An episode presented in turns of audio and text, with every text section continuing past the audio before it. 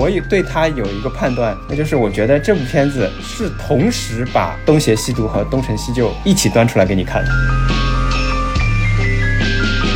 就是我们一般说这个人，他可能大类的话分三种，一种就是你要当官，还有一种就是你是做一个商人，还有就是你要做一个艺术家，你是一个 lover。王家卫他所塑造的这个宝总的形象，他其实就是一个 lover。像这样子的人，怎么可能在生意场上赚到钱呢？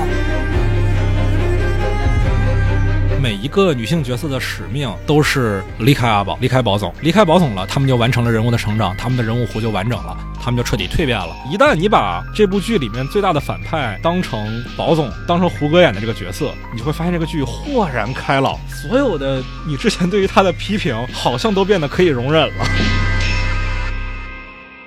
大家好，欢迎收听散场通道，我是麦高芬。今天我们终于要聊一下。最近非常热门的剧集《繁花》了，因为这部剧集它本身有很多特殊的意义，我也请到了我身边最适合来聊这部剧的两位朋友，分别是大理和小何。大理是我们之前做无名节目的嘉宾，我也在他的节目里去聊了《爱情神话》，而《爱情神话》那期节目也刚好有小何的参与。三尔通道的听众朋友们，大家好，我是塔克冲司机的大李。对。大李有一个自己的播客节目叫《塔克冲司机》啊，前一阵也出了一个算是跟《繁花》有一些关系的，对，反正被小宇宙收录在了《繁花》专题里啊，对吧？蹭热度，蹭热度，讲八零九零那一代的上海的旧的记忆是吧？对，那期节目是我和我的父亲一起录的，有幸吧，呃，被小宇宙，呃，也收入到了《繁花》相关的，就让我蹭上了这个热度啊。然后今天也很感谢麦高芬的邀请，到散场通道来聊《繁花》，让我有一种向全国观众介绍这个电视剧的感觉啊。虽然它已经在 CCTV 八联播了嘛。嗯嗯嗯。现在另外一位朋友就是小何，也是我们台的老听众了。之前我们三周年的纪念节目也特意请到了小何。Hello，Hello，大家好，我是你的何，感谢感谢麦高芬，这次让我有机会可以前排吃瓜，怎么就成吃瓜了？我们知道《繁花》它本身讲述的是一个发生在上海的故事，两位也都是上海人，对吧？是的。那同时呢，两位也都很早就阅读过了这部电视剧的改编的原著，就是金宇澄先生的长篇小说，是吧？是的，对对，是这样的。我觉得我自己呢，不能算是个。繁花的忠实粉丝吧，但是作为这么一个跟上海有非常紧密联系的作品啊，然后又是有他无语写作的特色，我是在知道了这部作品之后，以及他的舞台剧《上海》。公演之后就去看了，呃，包括舞台剧的上下集，包括原著。天啊，你这还说你不是粉丝，这就属于在微博评论里上来先说纯路人的那种感觉。这之后我们也可以聊聊我对他不太满意的地方。好的，好的，好的，好的。对那我们来听听另外一位路人小何跟 《繁花》的关系。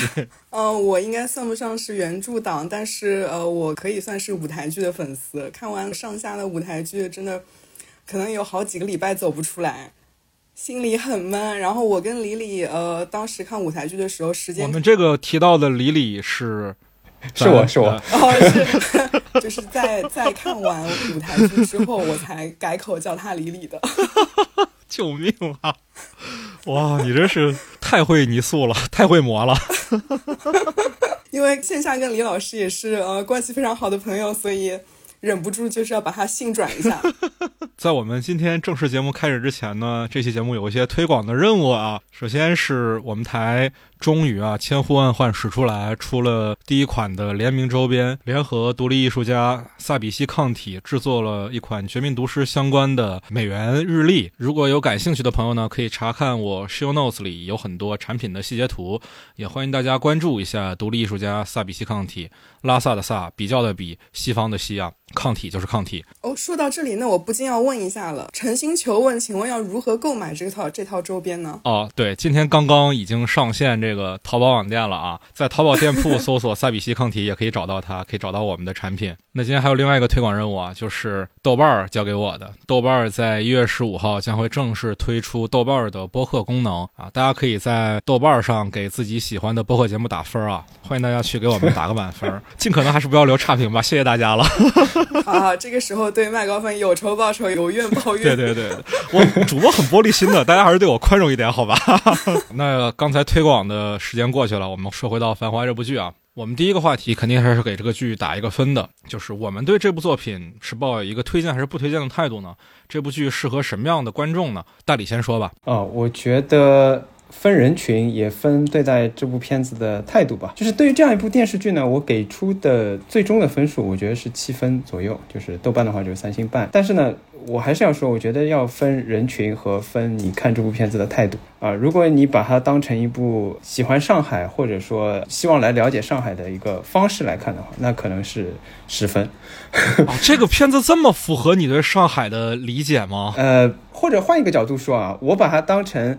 东方卫视的春晚来看的话，就是十分哦，那就是东方卫视的春晚请了王家卫来做导演哦。这个李老师锐评《繁花》跟春晚一个水平，我们记住了啊。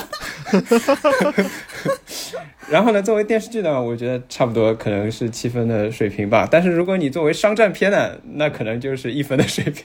商战元素完全不合格是吧？对，我觉得应该也不会有观众是抱着一个看商战大戏的期待来看这部剧的吧？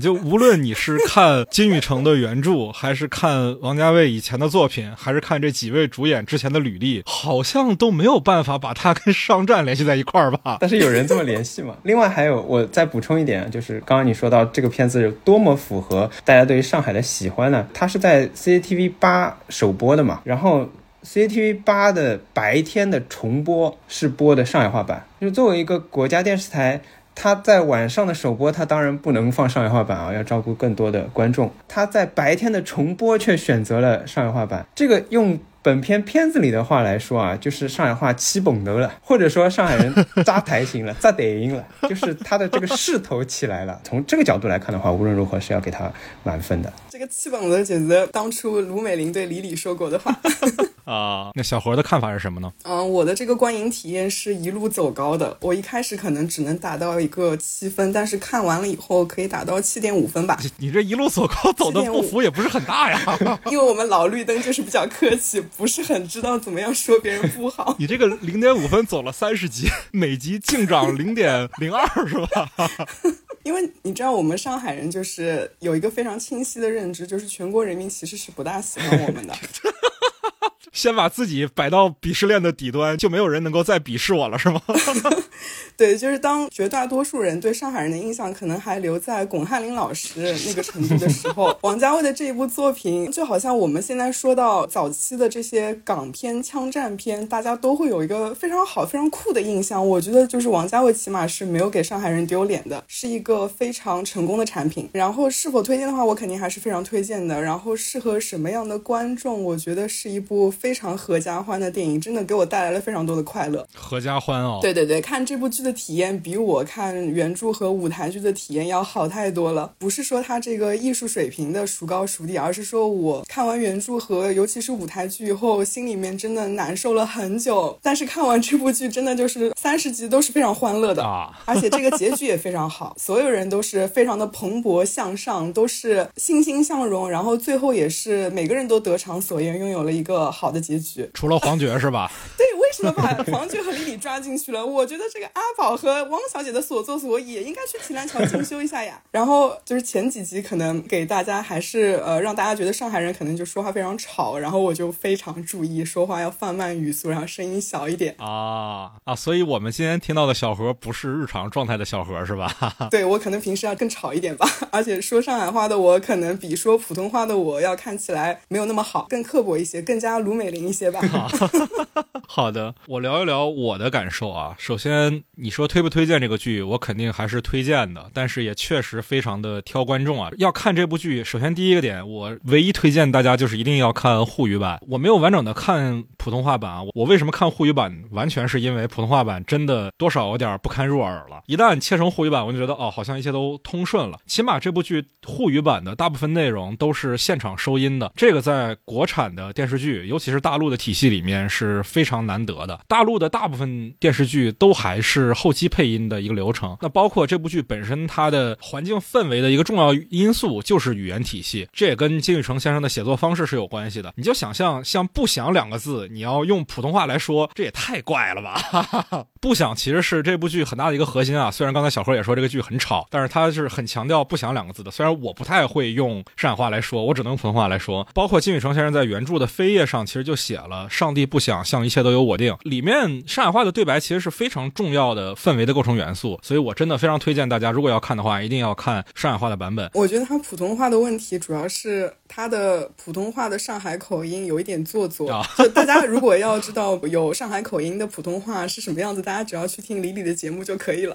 我也那么严重吗？我觉得听起来还好啊。还有一点需要跟大家提前预告的，就是这个剧还是需要一定的耐心的。这耐心不是说它节奏慢，它其实节奏真的不算慢啊。尤其是在国产电视剧的这个一个范畴里，三十集真的不算长，动辄五六十的剧大有人在。但是呢，它前八集的水平真的是对于我自己而言是难以忍受的。对，只有前八集是吵的，后面就不吵了。后面其实也挺吵的，我觉得，但是后面吵我是能接受的。前八集就待会儿我们可以聊一聊前八集到底有哪些问题啊。总之，如果不是为了做这期节目，如果不是我对王家卫有那么一些容忍，有那么一些信任的话，我是绝对绝对撑不过前八集的。问题实在是太多了，所以如果要看这个剧的话，一定要做好心理准备，就是前八集真的需要你忍一下。所以我自己的打分还是像大理一样，它会分成几个阶段的。前八集在我这儿是绝对不不及格的，十分制的四分。但是后面确实是一路走高，到大概二十二集的时候，我甚至可以给这个剧八分的一个水平。但是二十二集以后又出了一些问题啊，主要是。二十二集以后，他的故事的主线又收回到所谓的商战这个情节上了，这实在是有点不在王家卫的擅长领域里。我觉得拍的不好也可以理解，所以最后我对这个剧的评价大概是一个 七点五分的水平。其实我打分，我觉得算是已经挺高了，因为这个剧中间真的有非常非常打动我的地方。就我在看前八集的时候，如果有加我们听友群的朋友啊，如果有加我个人微信的朋友，可以看我在朋友圈在前面几集更新的时候，我天天都在喷这个剧，真的是天天都在喷。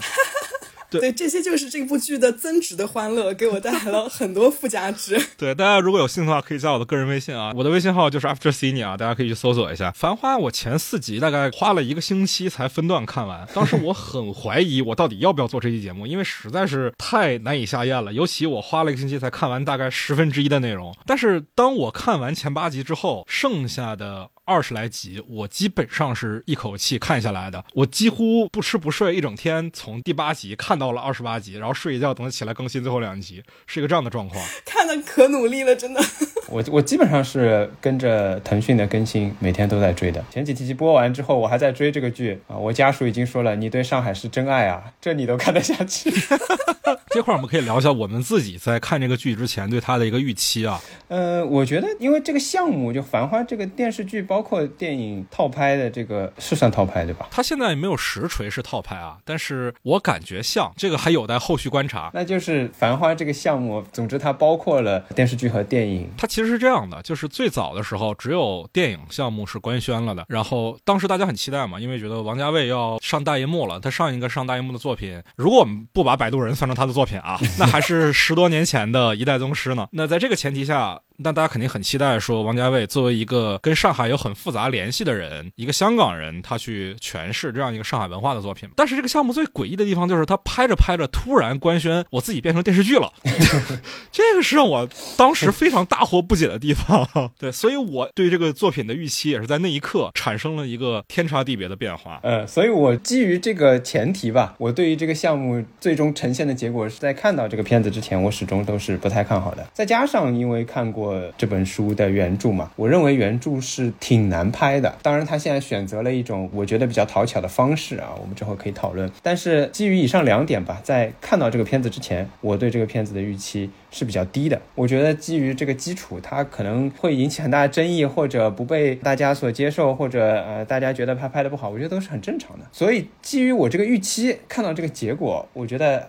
已经是大大出乎我预期了。正如包括啊小何说的，包括你刚刚提到的这个观影的体验，总的来说都是比较好的。那我再说一个暴论啊，就是我在看这个片子，之所以它呃，比如说前期比较难接受，或者它当中有一些没有办法自洽的地方，但是最终呈现的这个结果，我仍然可以说津津有味的看下去。我也对它有一个判断，那就是我觉得这部片子就是这个电视剧啊，是同时把《东邪西毒》和《东成西就》一起端出来给你看啊，合理合理合理。对，就是它既有东成西就的那个调调，但是呢，在比如说像叶东京啊，或者啊某些桥段的时候，它又有东邪西毒的那个味道在里面。对对对，是对，所以有了这个预判之后，我就能看下去了。是的，是的，是的，这个跟王家卫的之前的历史有关系，就大家可能。刻板印象中，王家卫是一个可能说比较装的一个导演吧。如果你遇到一个人，他说自己最喜欢导演是王家卫，你可能会对这个人有一个非常典型的刻板印象。但是王家卫也并不总是这样的。香港的经典喜剧《东成西就》，包括《天下无双》，就刘镇伟的那两部作品，其实王家卫都是有深度参与的，他都是监制。而且因为那香港的喜剧的那套流程当年比较混乱嘛，所以他也是深度参与了编剧工作的。他的内心是一直有一个喜剧的追求的。这样看起来，王家卫这人蛮滑稽的嘛。嗯，是的，是的。当然，我们这时候肯定是要把摆渡人先啊，不提了吧，不提了吧，不提了。对对对。那小何呢？小何的观影预期和观影过程中的心路变化是怎么样的？观影预期没有什么观影预期，我觉得这个就是上海人一定要看的剧嘛。啊，怎么可以不看呢？大家都在看。不看的话，开除户籍了是吧？哦，这个剧在上海的影响力这么大吗？对对，这个剧现在在上海，我就一句话总结一下，因为你也来过上海嘛，可能对上海一些地标或者说网红出没的地方比较熟悉啊。现在的状况就是武康路解放了，网红全去黄河路了。哇，好的，好的，好的，那我明白了。我自己没有在上海啊，所以还真是挺震惊，说王家卫的作品能在大众范围内有这么大的一个影响力。因为我之前一直觉得王家卫虽然算是电影大师里面比较为人熟知的，但是他还是有一定门槛的，就是对于王家卫作品的欣赏还是有一些小众狂欢的地方。毕竟之前像什么《东邪西毒》终极版啊，重映的时候票房也很差，是吧？《一代宗师》三 D 版重映的时候也没多少人看。好像第一次正经上映的时候票房也不高吧？我之前对于王家卫的印象一直都还是影迷圈里比较热爱他，没想到现在已经算是一个全民狂热的偶像了。我再补充一点啊，就是这个片子，比如说我诟病他。有不严谨的地方，或者有些地方拍的不合理的地方，我在家里跟我父母讨论的时候，我妈只有一句话总结：我妈就是拍电视呀，你那么认真干什么了？她就是第一天这部剧上映的时候，我们家还是看 CCTV 八的嘛，当时家里的长辈他肯定是没有腾讯的会员的嘛，但我妈就有，我妈全平台会员都有。不好意思了，那就我们比较落后。哎，我爸可牛逼了，我爸竟然找到了盗版资源，我本来还想给他买腾讯会员的。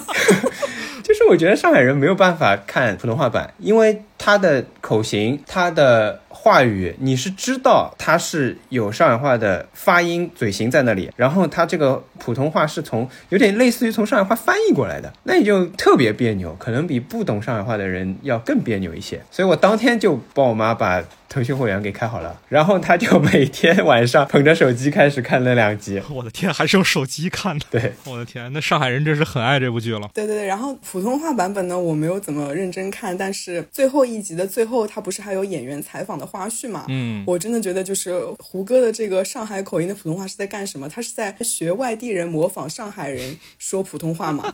你知道，就是以前的那些影视作品会有啊外地的演员，然后他可能要演一个上海话，然后他要就是模仿那个上海口音。你直接报巩汉林身份证得了。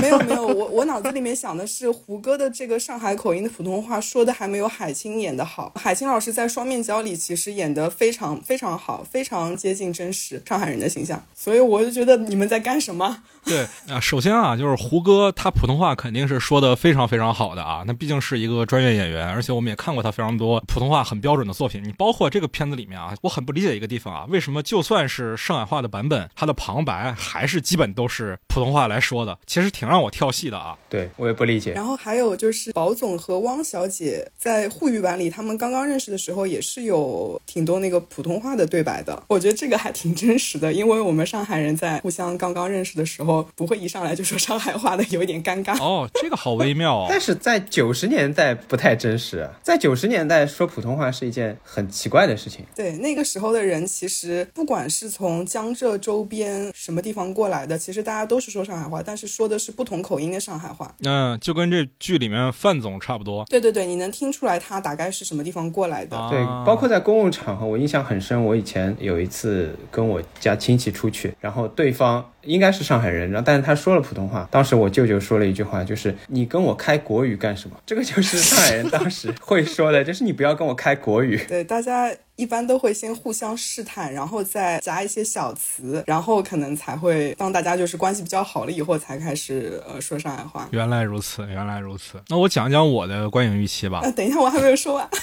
因为我想起来那个观影的那个心路变化历程，第一集一上来，包括可能前三集吧，尤其是这个亚瑟这个 Fairy Godfather 的这个设定，一出来就把我撞飞了，就是原著党都懵了，就是嗯怎么回事？就是这部剧是我完全没有看过的情节吗？怎么回事？是我脑子不好了吗？耶稣这个角色是吧？对对，但是之后当你接受了这是一个同人作品的设定之后，你就开始逐渐可以接受里面的很多事情了。嗯，那我也聊一聊我自己的观影预期啊，刚才。大理那块儿，其实我们有聊到，说这个项目突然从电影变成了电视剧，那时候我心就凉了半截啊。另外半截是怎么凉的呢？是这个剧发了第一款预告，那个预告，我的天，实在是没法看，因为那里面充斥了大量镜头，都是那种广告式的镜头，都是大家刻板印象中想象王家卫去拍广告的时候会用到的那种方式。当然，王家卫自己拍广告也确实这么用啊，他之前跟张震合作拍那些广告都是这样的，就一堆什么玻璃前景在前面晃啊，然后有炫光啊。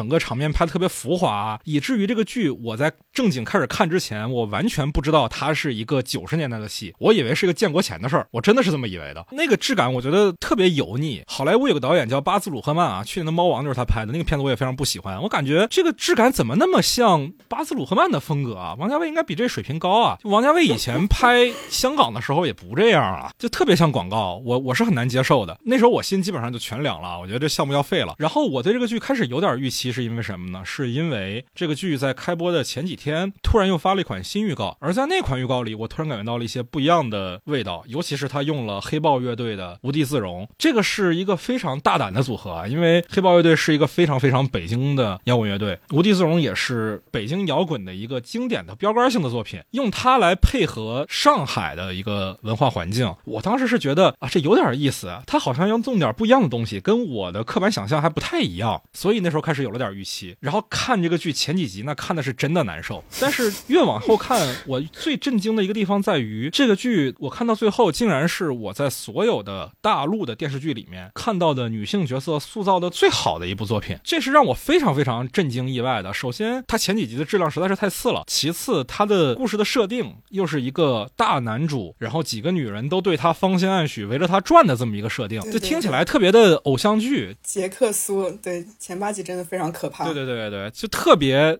爽文的那种套路，所以很难想象我最后居然能给他一个这样的评价。随着可能第十集林子这条人物线的丰满，这些女性形象都开始一路走高。对对对对对，也不单是林子。当我们看到宝总成为宝总之前，他是阿宝跟汪小姐的初次相逢的时候，我开始觉得汪小姐这个人物，我不再觉得她吵了。哦，没有，我觉得那一段也非常可怕。哦，我还挺喜欢那段的。所以我在看前半节的时候，我很难想象，在这个剧完结的时候，我对她的评价竟有如此大的变化，竟能给出如此高高的一个评价。那当然也是有一些遗憾啊，那毕竟是在一个大陆的框架内。但是我觉得这部剧里面大部分的女性角色的塑造，都可以说完完全全是王家卫他的电影里面有的水平。这确实是大大出乎了我的意料，这也是我去向听众朋友们推荐这部剧的原因之一吧。看到后半节的时候，一旦你把这部剧里面最大的反派当成宝总，当成胡歌演的这个角色，你就会发现这个剧豁然开朗，所有的你之前对于他的批评，好像都变得可以容忍了。对，他就应该被抓到提篮桥去。那我们顺着这一点来说啊，接下来我们的节目可能就要围绕着影片的内容来讨论了。就顺着刚才的女性角色塑造这个话题啊，首先我想问一问两位，豆瓣在类别分类上把这部剧划在了爱情类别里面，在你们眼里看来，这个剧算是爱情故事吗？谁说算？我跟谁急？这么坚定吗？这就算了。商战我都觉得可以接受。这里面有什么爱情啊？哪一对爱情？你来告诉我。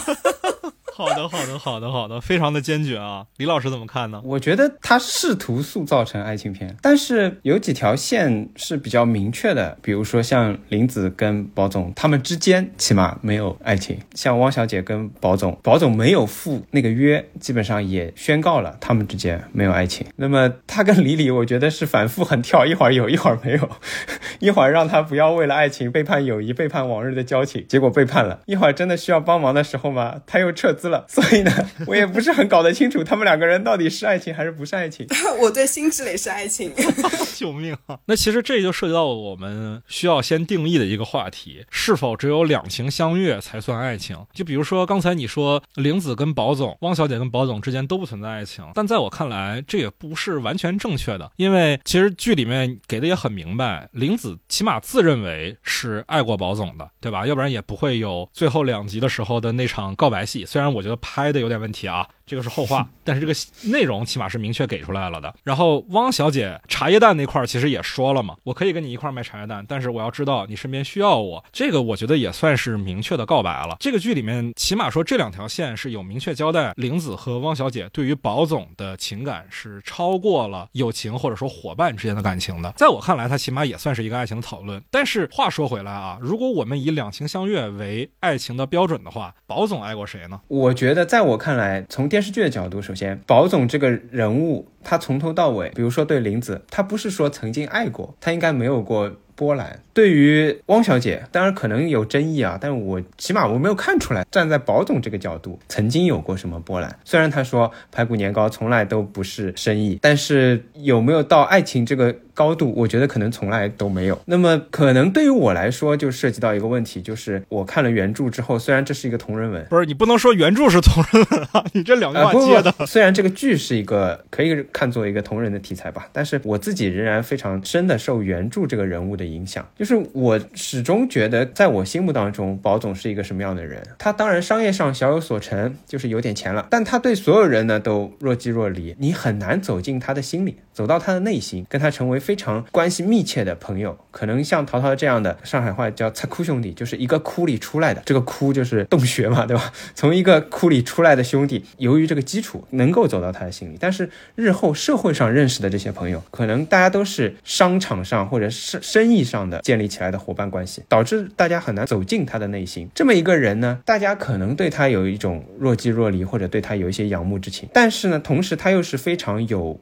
能量的，因为他商业上有一定的成成功，通俗的说就是有点钱了。这样的人会有什么样的结果呢？就是大家虽然觉得啊，我跟他可能我没有办法走进他的内心，我没有办法跟他关系很好，但我遇到困难的时候会想起这么一个人。有时候大家遇到困难的时候，可能没有办法找最亲近的人倾诉或者寻求帮助，反而这样的人会更容易向他寻求帮助，因为他可能嘴巴紧，因为他同时能够解决你的问题。这不教父吗？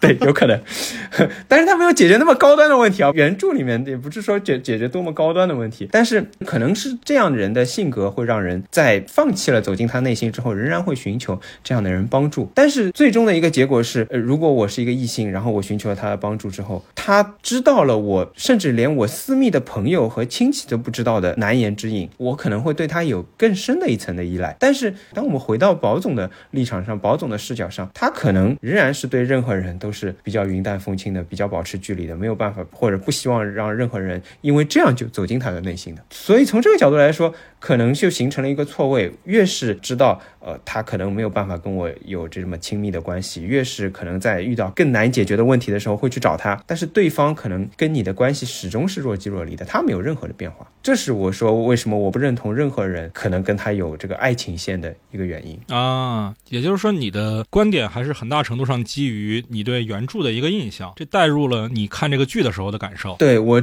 如果说以宝总为中心视角的话，可能我还是没有脱离原来的这个印象。嗯嗯嗯，小何怎么看呢？啊，首先我觉得就是原著里面宝总的这个人物个性，其实是放在了剧里面的亚瑟的身上的，就是做到了一个真正的商人，冷酷无情，有事有人。无事无人，就事论事，跟所有人其实都是有一点距离，但是又非常的有能力、有头脑。那不还是教父吗？对对，但是剧里的这个宝总，他其实就是王家卫一个非常惯常的男主。他的这个人物形象的塑造，其实主要还是靠他身上的那一套西装，靠妆造来体现这个人物不同时代的这个人物个性。比方说把这个刘海梳下来一点，你就感觉他青涩了一些；然后把这个头发梳成背头，你就感觉哦，他现在是一个感觉比以前要聪明一点的宝总。但是其实他的这个台词还有他的这个肢体语言还是有一点上海话说就是等等了。这要怎么翻译？冒失、不稳重、愣头青那种感觉。宝总他其实就是王家卫之前作品里面的五角鸟，呃，帅气的欧阳锋。就是我们一般说这个人，他可能大类的话分三种，一种就是你要当官，还有一种就是你是做一个商人，还有就是你要做一个艺术家，你是一个 lover 浪子。对，王家卫他所塑造的这个宝总的形象，他其实就是一个 lover。像这样子的人，怎么可能在生意场上赚到钱呢？然后他爱情，我们先从就是宝总的角度来说，说我真的不认为他爱过里面任何的人，他认为他爱所有人。但是像他这种做事情黏黏糊糊的人，为人情所困，对所有人都是重情。重义，最后和这个叫什么强木杰。在那边商战如火如荼的时候，依然是把自己的兄弟淘淘放在第一位的。他的这个逃生通道，他也是让给人家汪小姐的。排骨年糕从来都不是生意，他是一个就是人情为优先的人。其实他是一个武侠呀，他是一个很帅的侠客。然后从其他三位这个女性的角度的话，我觉得，呃，先说林子吧。林子其实并不是非常清楚他对宝总的感情，宝总只是在适当的时间出现了。那个时候林子身边没有人，然后宝总对他的好。让林子，其实就是林子。林子这些年其实他也是不清楚，他认为他对宝总是爱情，但是他其实他不清楚他对宝总是什么感情。他要做的就是每天等宝总来吃饭，帮宝总解决问题。他认为他跟宝总是一家人，他的生活中心都是在围着宝总转的。他认为那是爱情，但是当他想明白那不是爱情，他应该要追寻其他的事情的时候，他就唉。怎么说呢？就是你看，宝总给了林子一张机票，给了他一家店。乔木杰说说嘛，好像也是喜欢林子的，但是他做留学生的时候，他没有跟林子在一起。他回国了以后，他先去了深圳，然后他结了婚。他离了婚以后，想到了林子，他来到了上海，他也没有第一时间找林子。他后面就是嘴上说的好听，人家宝总送了一排店，他送了林子一个热水机。然后后来还给人家画饼，说：“哎，你看现在至尊园是我的了，你有兴趣不啦？”就是没有任何实质性的付出，但是宝总的付出，我觉得就是可能会让林子这个人物产生一些迷思。对他只是在适当的时间出现，然后他又是一个这样的宝总。觉得就是没见过林子那个时候还年轻，还打工，然后在日本留学，可能生活也比较一般，就是要负担自己的生活费啊什么的，都要从零开始。对他身边并没有比宝总更好的人，那个时候宝总出现了，他其实并没有机会去思考那么多的。然后你回到国，啪，给你一家店，哇，这谁架得住？是吧？你以为那是爱情？这就是那首歌是吧？亲爱的，你以为那是爱情？对，所以他那三年，他其实因为也想不通这个事情，然后这个事情也没有一个结果，所以他逐渐就把自己逼疯嘛。所以我们在开头几集看到的林子。和汪小姐都是被宝总逼疯的女人呀，都是疯疯癫癫、很讨人厌的。到后来大家冷静下来了，没有那么吵了以后，人物形象就提升了呀。说到这个汪小姐，就像李李说的那样，她那个时候太年轻了，她没有见过别人，她只是在氤氲的呃茶水间里面看到了宝总的脸，然后他们一起经历了很多事情。他认为那是爱情，他认为那就是一辈子的事情。但是在我一个观众看来，那个只不过就是你什么都不懂的时候，有点就是像校园爱情。宝总他只是一个你的李逍遥哥哥，就是那个又惹你又帮你，跟你打打闹闹的不成熟的小伙伴，那怎么能说是爱情呢？然后说到李李，李李这个人物，其实我觉得 剧里的李李哈啊，对对对 对，剧里的李李跟宝总，我觉得是很像的两个人，像是一个人物的一体两面一样，一个对照组。而且我觉得就是关系很好的同事关系，别人有机会有消息想着你，然后你再多进一步，我觉得就有点不礼貌了吧？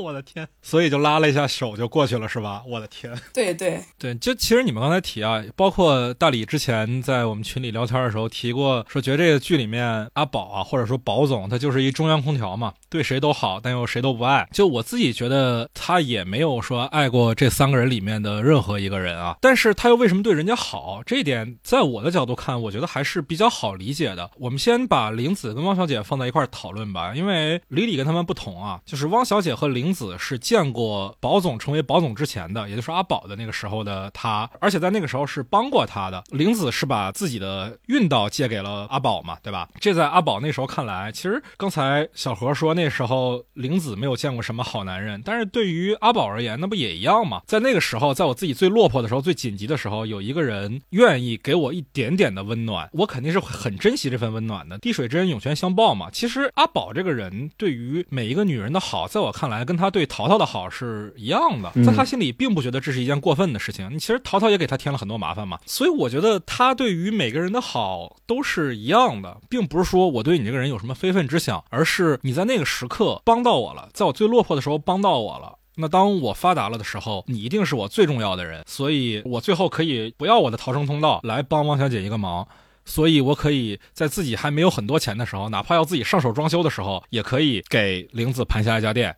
写上他的名字。剧里的宝总就是问题，就是他给的太多了。如果是书里的宝总，他不会给这么多。嗯，这书里咱先待会儿再讨论嘛，因为我们待会儿有一个专门讨论原著的板块。我们先说这部剧，就是。在他看来，如果能对你好的话，我的一切都可以不要，因为在他看来，我这一切本来就是。在你的帮助下获得的，所以哪怕我什么都没有了，只要你好，那对于我而言也是。可以接受的。所以他在在剧里，之前我们跟大李也讨论过，最后他跟。爷叔一直在互相暗中较劲儿，他是为了帮汪小姐。你在看到那时候，你觉得是挺降智的，是吧？但我在我看来这完全合理啊，因为他自己当不当保总，其实对于他而言并不是最要紧的事情，而是他关心的那些人过得好不好。我觉得这是还是挺好理解的啊。你会这么想，是因为你跟。就是麦高芬，呃，本身也是一个非常可爱的人，也是一个 艺术家，是一个 lover，是跟剧里的宝总是一样的人，所以你认为是很合理。你们身上没有那种上班人的臭味，就是非常可爱的人，所以你们会这样思考问题。但是，就是如果是这样子一个人的话，他在生意场上就不可能有这样的作为。这个就是前面小何说的一点，就是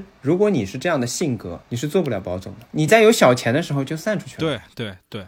你这么一想，这个人物确实更武侠小说一点啊，就是是真名士自风流的那种感觉，是吧？千金散去还复来，就所以我觉得王家卫也是有意识到这个问题啊，就是我们要如何去相信这个宝总能在那时候混出来呢？他给了两个关键的要素吧，我觉得这算是一个铺垫。首先是爷叔这个角色作为一个引路人啊，一直在帮着他，帮他把路上所有的障碍清掉。还有另外一个原因就是王家卫其实花了非常多的笔墨交代那个大时代就是风起云涌的，就是谁都有可能被推上风口浪尖的。在这两点的交代之下，我觉得他成为宝总并不是一件特别让。让我难以接受的事情，但是也有一个问题啊，就是爷叔为什么会帮他？这个咱也可以往后面再谈啊。编剧说的，就是爷叔就是书里的阿宝啊。比方说剧里的阿宝是麦高芬，然后书里的阿宝是爷叔，就是你这两个人在一起，很多事情才能合理的推进下去。就是光凭麦高芬一个人在里面，可能就是完成不了那么多事情。前五集为了摆平两个女人，把钱全部都花完了，没有后面的事情了，什么抢木剑了，活不到那个时候。嗯嗯嗯。其实我还是说回来，玲子跟汪小姐这两个角色啊，我觉得观众在一开始看这个剧的时候，都会觉得这两个角色有一些缺陷吧。首先是比较吵，然后汪小姐这个人可能头脑相对简单，然后玲子这个人爱占小便宜嘛。她没有爱占小便宜，她只是把她的愤怒量化成了金钱。我觉得是一个非常健康的方式。是的，是的，是的，这个你看到后面，她当然会有解释，但是看到前几集的时候，难免会有误解。就后面其实有交代说。玲子一直在占宝总的小便宜的原因，其实是因为他心里不平衡嘛，他自己明明。心里清楚的很，宝总对他那不是爱，但是又无法接受这个事情，那就通过不停的花宝总的钱来获得心理的平衡。但其实我们最后也看到了，他没有花宝总的钱，钱一直存着。而且这一块其实是我觉得是这个玲子身上这个角色最悲剧性的一面，就是他在把东西还给宝总之前，仍然都是抱有期待的。他为什么不去花那笔钱？是因为他仍然期待着自己跟宝总是有未来的。当当他看清这个未来是不存在的的时候，那我也可以释然，我也可以放下。这角色我是。觉得很大的魅力就来自于此。哎，对，汪小姐也是，我真的是看到最后一集，她都没有跟魏总在一起，她还在想着宝总。哎，我倒觉得汪小姐这一点，她也不是说想着魏总啊，而是她明白自己要干什么了。这个事儿也很有意思啊，因为原著里面汪小姐的爱人叫洪庆嘛，其实就是魏总的名字。对对。而魏总的本名其实是藏了大概二十集的，都没有告诉你魏总叫什么。而当这两个人走近的时候，两个人开始合伙做生意的时候，我们知道了他就叫洪庆。这时候其实我觉得，我不知道你们书粉是什么样的。的一个心态啊。我就觉得哦，官配一定是在一起的，结果到最后也没有在一起，我就很生气。我就觉得你骗我，你什么意思？你告诉我他叫魏红庆，你几个意思啊？但是我觉得这个是好的呀。我们看到前面汪小姐不管是在做什么事儿，一直都是在围着宝总转，仿佛她的事业就是宝总一样。就不是说他的事业是保总的事业，而是他的事业就是保总。那这在我看来是一个非常不健康、非常不独立的一个观念。而当我们意识到魏总这个名字洪庆就是梳理他的爱人的时候，我那时候其实很担心啊。就是如果汪小姐后来的故事线还是围绕着爱情的话，我会很失望的。嗯，但是到最后，他仍然把这条界限画得很清楚。我就是要做事，爱情的事情先不要讲。我其实是一块大石头落了地的，真的。对对对，是的，是的，人物成长了，我们都还挺高兴的看到这里。是的，是的，是的。然后说到李李这个角色啊，这角色其实可以展开讲一讲，因为我觉得她跟王家卫其他的作品的一些女性角色是有关联的。其实王家卫自己也在采访里有把李李这个角色跟宫二放在一块来说嘛，就是《一代宗师》里章子怡的角色，我觉得确实是很像的。但是这其实我也能看到王家卫，我不知道是对大陆北方女性的一种刻板印象啊，还是什么，就是好像大陆北方的女强人，不管说是宫二还是李李，往往会把那种知己的情感理解成爱。但是问题就在于，对方不一定是这么想的。起码在王家卫自己的采访里，他说叶问是没有对宫二有非分之想的，他只是对于另外一个武林高手的仰慕与欣赏，谈不上爱。当然，我觉得王家卫他不一定说实话，因为艺术家有时候就是这样的，在接受采访的时候，可能经常用一些狡猾的方式把。最核心的问题给回避掉，但是如果以他这个回答为答案的话，其实我们看宝总也是一样的。宝总当然是李李为知己啊，因为两个人确实在很多观念上都是意气相投的。但是问题是李李会把这种意气相投理解为爱，但保总不一定。我有一个问题，他对宫二，他不是还买貂，他还不是还要去东北吗？什么意思？那在王家卫的解释里，就只是说想去跟宫二交一个手，见见识一下宫家六十四手。但是这个确实回答很狡猾，因为我觉得如果你只是想。交个手的话，你把貂卖了，怎么还把扣子留下来呢？是不是？对，那个叫什么？他老婆张永成。对对，就我真的觉得，就是有很多镜头语言，他是在说，绝对叶问这个人，他对宫二绝对是有感情的，而且张永成是知道的。嗯，我觉得剧情是在往这方面引导，但是怎么说？王家卫说那不算爱，那就不算爱吧？好吧，骗子、渣男就是这样子。对，就这个事儿确实很奇怪啊，因为李李跟宫二这两个角色身上确实有很多共性，对吧？都背负着一个比爱更大的使命。在一代宗师里，宫二的使命是复仇；在繁花里面，李李的使命是把 A 先生的那种意志延承下去。但是本身我又觉得，因为这两个角色，不管说是背景的相似，还是人物性格的相似，再加上他们都会把知己之间的情感视作爱情，多少还是有点刻板了。这算是我对王家卫的一个小小的批评吧。那你说阿宝爱不爱李李呢？我反正看完三十集，我没有找到一个明确的证据。但是你要说阿宝谁都没爱过，我觉得也不是。那比如说剧里面可能是相对没那么重要的，算是女四号吧。女四号你们是不是一般会觉得卢美玲是啊，或者潘经理是吗？但是在我这看啊，就是对宝总或者说阿宝影响最大的一个女性角色，就是 Betty 雪芝这个角色，在剧里承担的就是一个白月光嘛，用来给主角的成长伤春悲秋用的一个功能性的角色啊。我觉得写的也不好，但是确实在角色塑造上，我觉得王家卫是想说，起码阿宝对于雪芝这个角色的情感应该是爱，而且王家卫特别爱写白月光文学啊。你看《东邪西毒》里。欧阳锋和嫂子是吧？这个就是渣男叙事嘛。我认为阿宝对雪芝的态度，其实就跟他对所有人的态度是一样的。他认为那都是爱，但是这只不过就是他的一面之词嘛。我觉得在雪芝的视角里，可能就是跟林子看乔木杰是差不多的事情吧。我觉得不太一样，因为我们看阿宝这个人所有的行为啊，他从来没有在哪个女性角色要离开自己的时候用过赌气这种行为。你比如说，汪小姐说：“你要不来吃排骨年糕，我就要走。”那好，你走。玲子说：“我要开新店东京了，让你退股。”那好，我退。只有在雪芝这个角色跟他在八七年吃那个热气羊肉的时候，他说：“我要花十年告诉你，你错了。”这是一个非常非常赌气的话。他那时候小嘛，后来他成长了。对你也可以说他那时候小，那时候还是阿宝，还不是宝总。但是我觉得这个还是挺能说明问题的。甚至你可以理解说，因为这个故事里其实一直没有交代阿宝为什么想要出人头地。第一集上来就是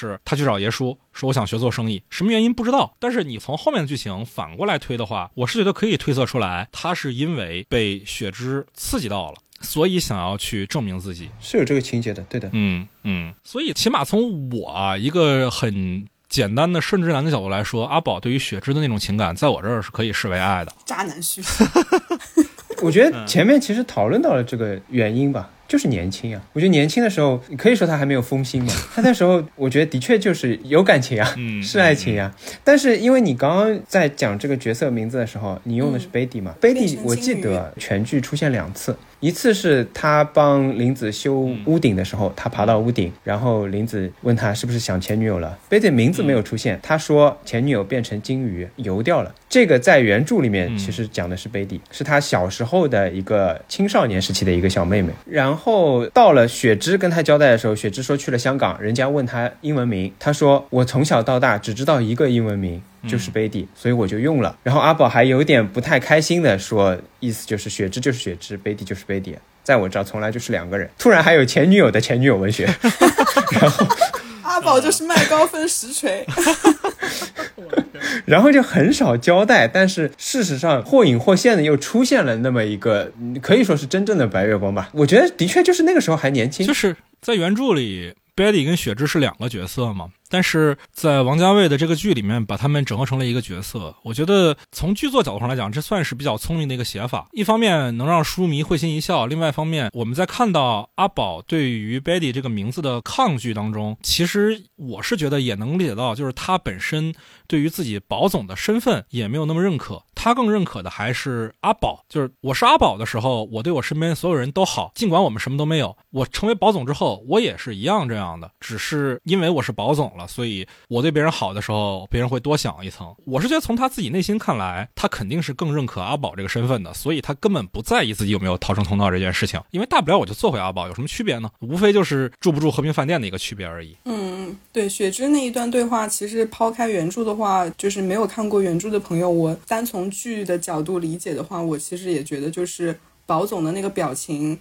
可能是觉得对你这个 Betty 这个名字是去了香港以后的雪芝，但是跟我的雪芝是我记忆里的那个雪芝是两回事情。是的呀，是的呀，这就非常的白月光文学嘛，非常的前任文学。对，所以嘛，你爱的是你记忆中的那个画像，并不是真实的他。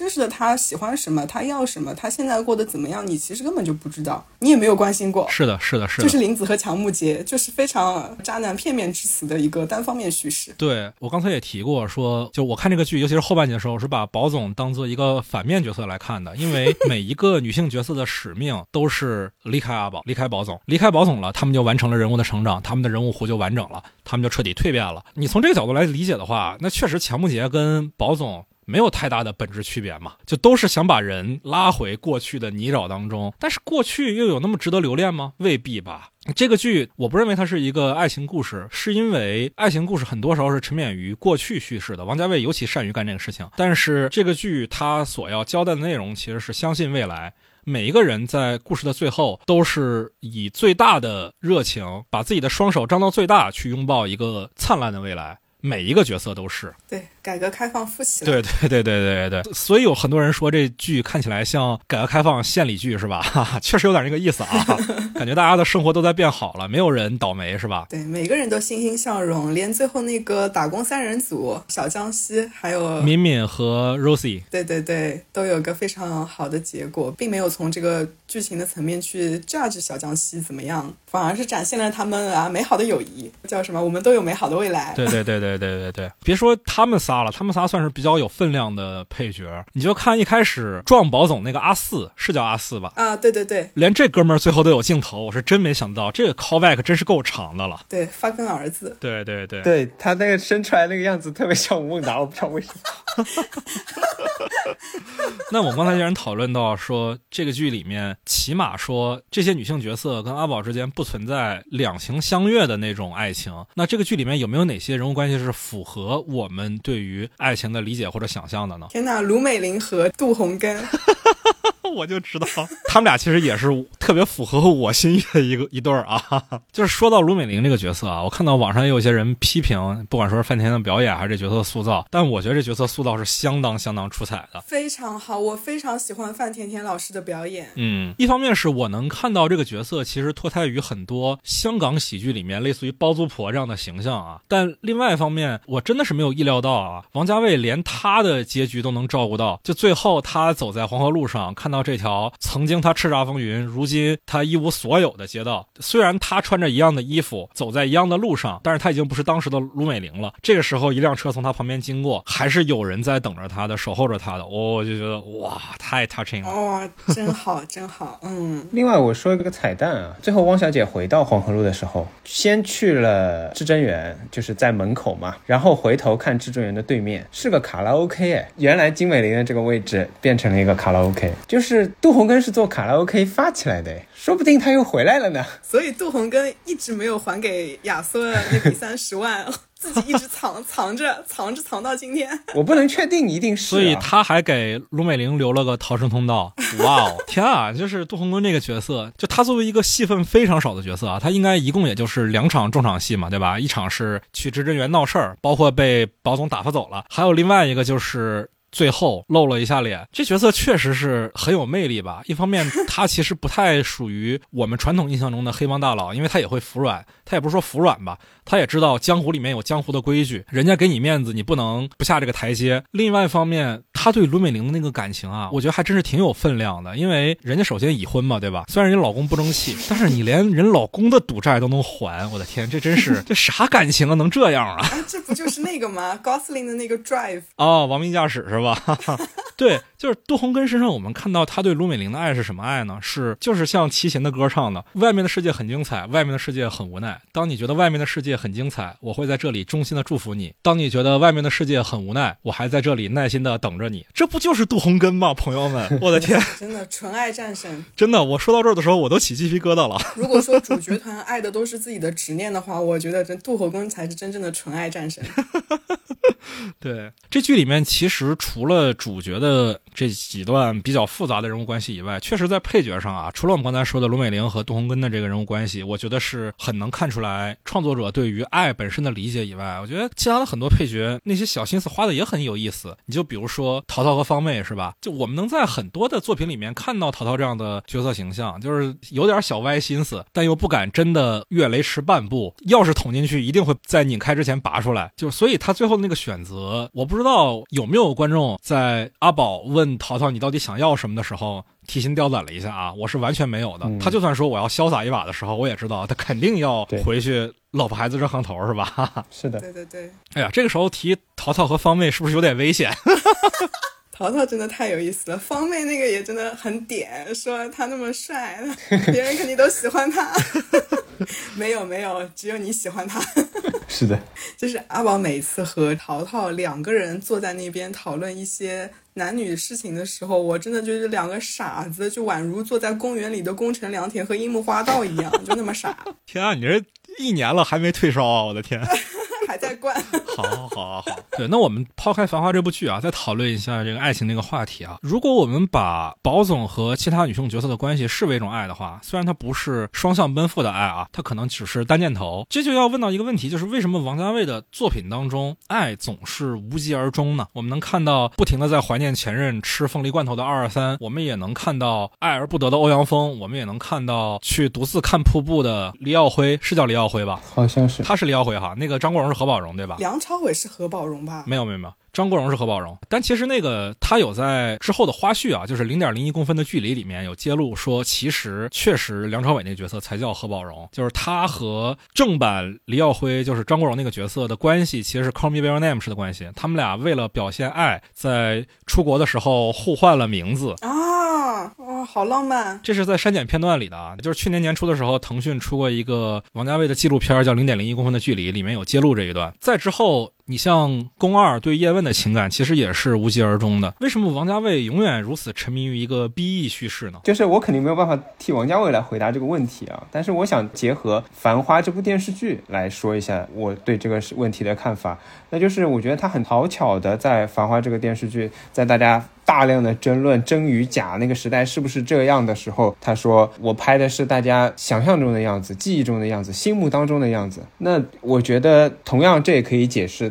刚刚的那个问题，就是每个人都在想象自己在爱着别人，包括可能小何刚刚也讲到，就是你爱的只是当时你爱他的那个感觉，然后你不断的在重复。我觉得他的那么多经典电影当中的人物，基本上都可以回答这个问题，包括到了这个《繁花》当中的这几个角色，都可以在这个当中找到答案。呃，其实在我看来啊，王家卫在对爱的理解这件事情上，我有一点特别认同他的，就是爱并不是以两人分别作为终点的。我不知道两位的情感。经历是怎么样的啊？但是从我的角度来看，很多时候佛说的人生七苦嘛，对吧？最后一苦叫求不得，求不得其实有的时候才是爱在我们人生中占有的最大面积。你对一个人的爱，可能并不会随着你们的分别而结束，反而会在之后的日子里绵延下去。它会是你可能不愿意提起的一段回忆，你可能隐隐作痛的一个伤口，但是它的存在反而证明了爱是真实的。这点我特别认同王家卫的这个观点啊，所以你看他很少拍两个人。浓情蜜意的时候，就算拍了，可能也只是作为回忆的闪回啊。你比如说《重庆森林》里面六六三的段落，更多时候他拍的都是爱的后遗症，而那时候可能才是我们看到爱本质的时刻。其实就是一坛醉生梦死的酒嘛，对吧？就是我们东亚人可能就是会非常执着于笔意叙事。当然，就是历史上其他西方伟大的作品，像《罗密欧朱丽叶》，都是笔意结尾。因为如果你一旦王子公主在一起了以后，他是一个 happy ending 了以后，之后能演什么呢？那就是非常俗气。的事情呀，就好像亚瑟在里面说的，你不要老是想着你要什么，你要看看你身边有什么，你身边有什么，你手里有的东西就是最好的。这个就是我们年纪大了以后最俗气、最实惠的想法呀，这种就不高级了呀，就不高尚了，就不是爱情了呀，就没有办法上升到艺术价值了嘛。只有死掉的东西，只有逝去的爱情才是爱情啊！哎，我突然想起来，我忘了是哪个作家总结的啊，就是男人这辈子最爱的女人是什么呢？就是。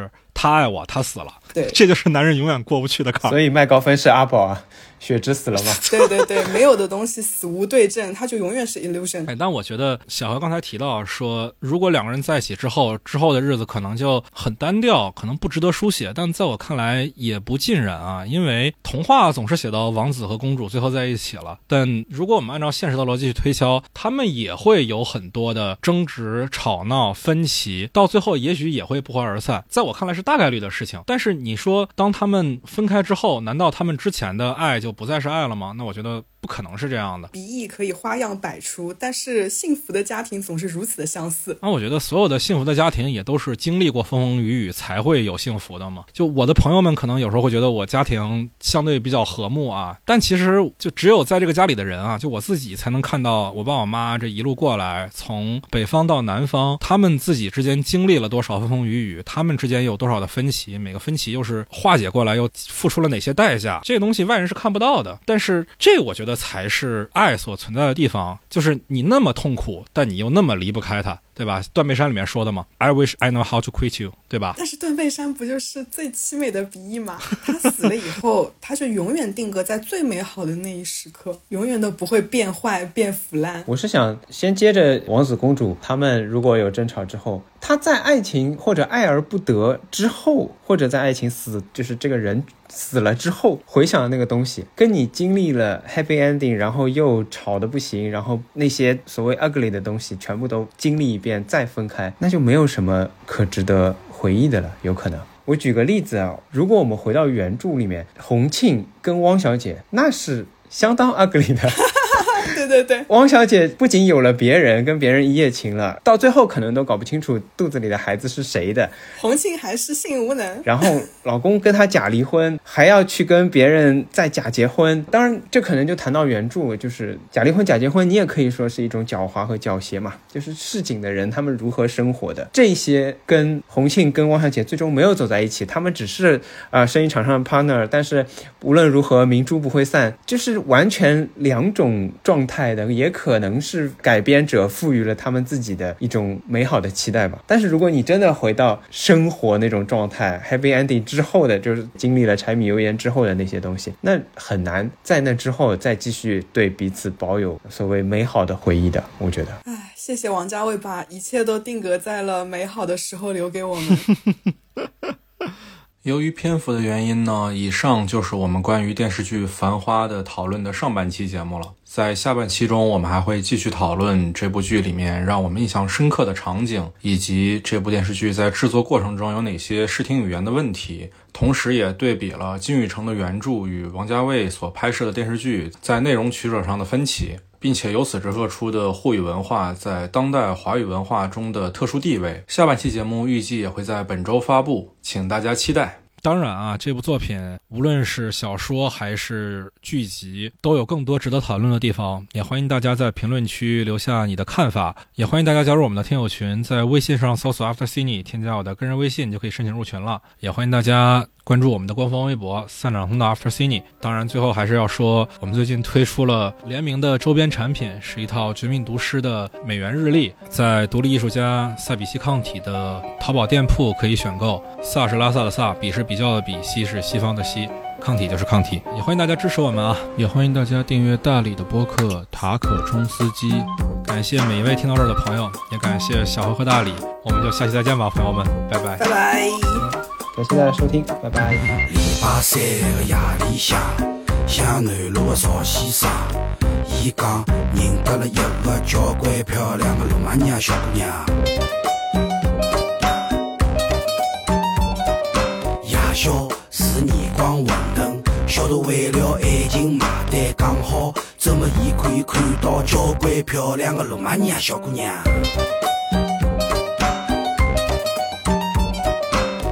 屋里向伊老是来上网，邻遥远的罗马尼亚，伊想晓得姑娘 到底上了哪能个地方。姑娘，侬长了还有一米七两，还是欢喜吃罗宋汤。等来等去等赵先生，带侬出来白相相。姑娘，我想帮侬收菜收，阿拉兜兜南京西路。等来等去等赵先生，带侬出来白相相。